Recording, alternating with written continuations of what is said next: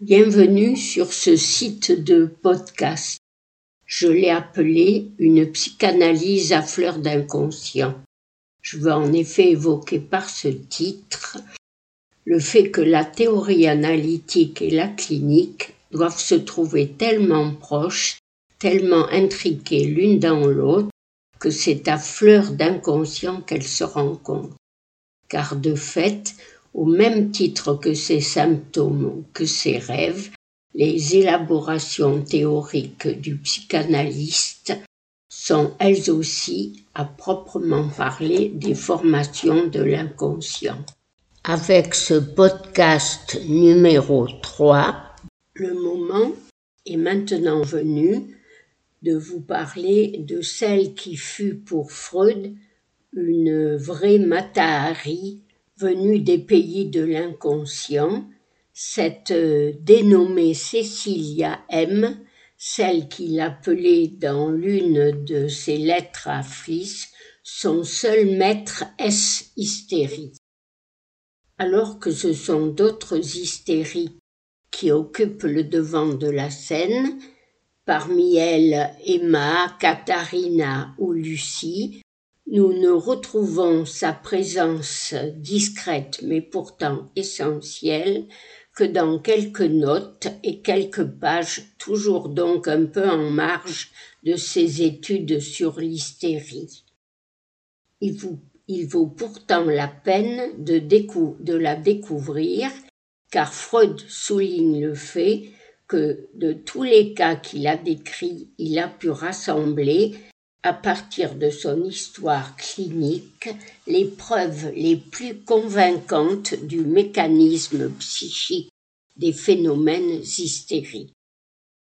Cécilia M. souffrait de troubles hystériques depuis de très nombreuses années. Troubles accompagnés de nombreuses hallucinations ainsi que de troubles du comportement qui pouvait laisser penser qu'elle avait en quelque sorte perdu l'esprit par moments. Nous sommes en 1898 et Breuer et Freud avaient nommé cette forme particulière d'hystérie dont elle souffrait d'un nom savant, psychose hystérique d'abolition.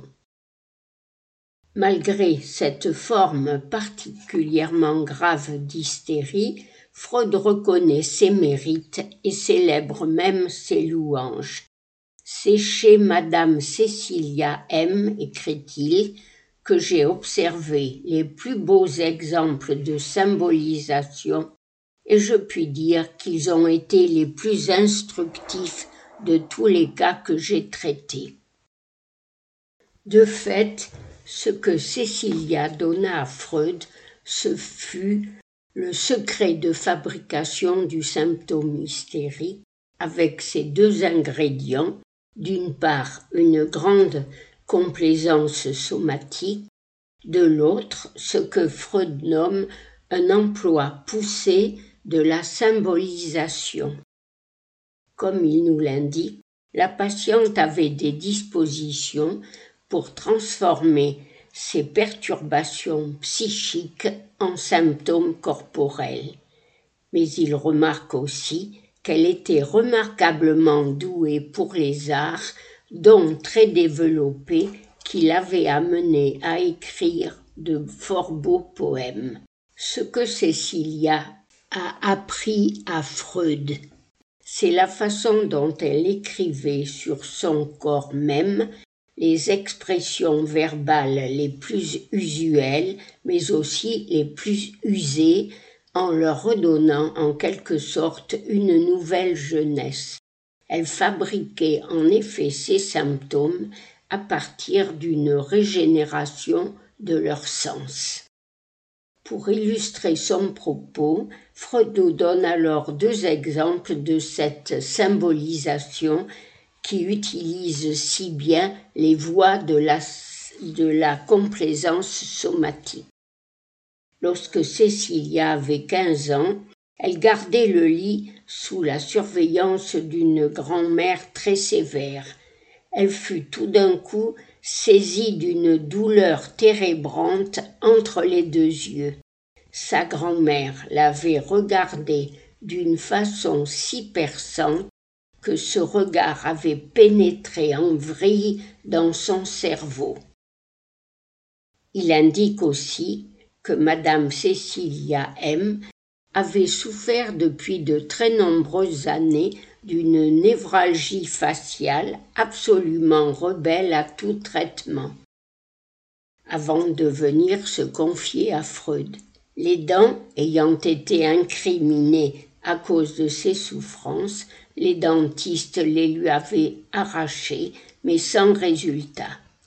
Freud, au cours de ses séances d'hypnose, retrouva alors les multiples événements que sa patiente avait endurés comme autant d'offenses subies, et qu'elle exprimait alors corporellement comme autant de coups reçus en plein visage. On ne peut rêver plus bel exemple de ce saut dans le corporel qui caractérise le symptôme hystérique. Il y aurait encore beaucoup de choses à dire à propos de Cécilia, l'une de ses toutes premières égéries de la découverte analytique, notamment sur ce que Freud avait appelé de ce terme énigmatique psychose hystérique d'abolition. C'est peut-être en effet à cause d'elle, de Cécilia, que Freud se posait déjà la question des différences entre les délires hystériques et les délires psychotiques et donc la radicale différence de structure qui existe entre la névrose et la psychose.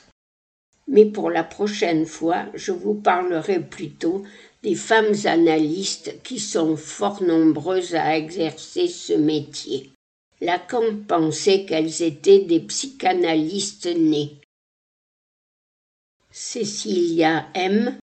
ne nous en indique-t-elle pas quelques pistes grâce à cette réhabilitation romanesque de l'hystérie?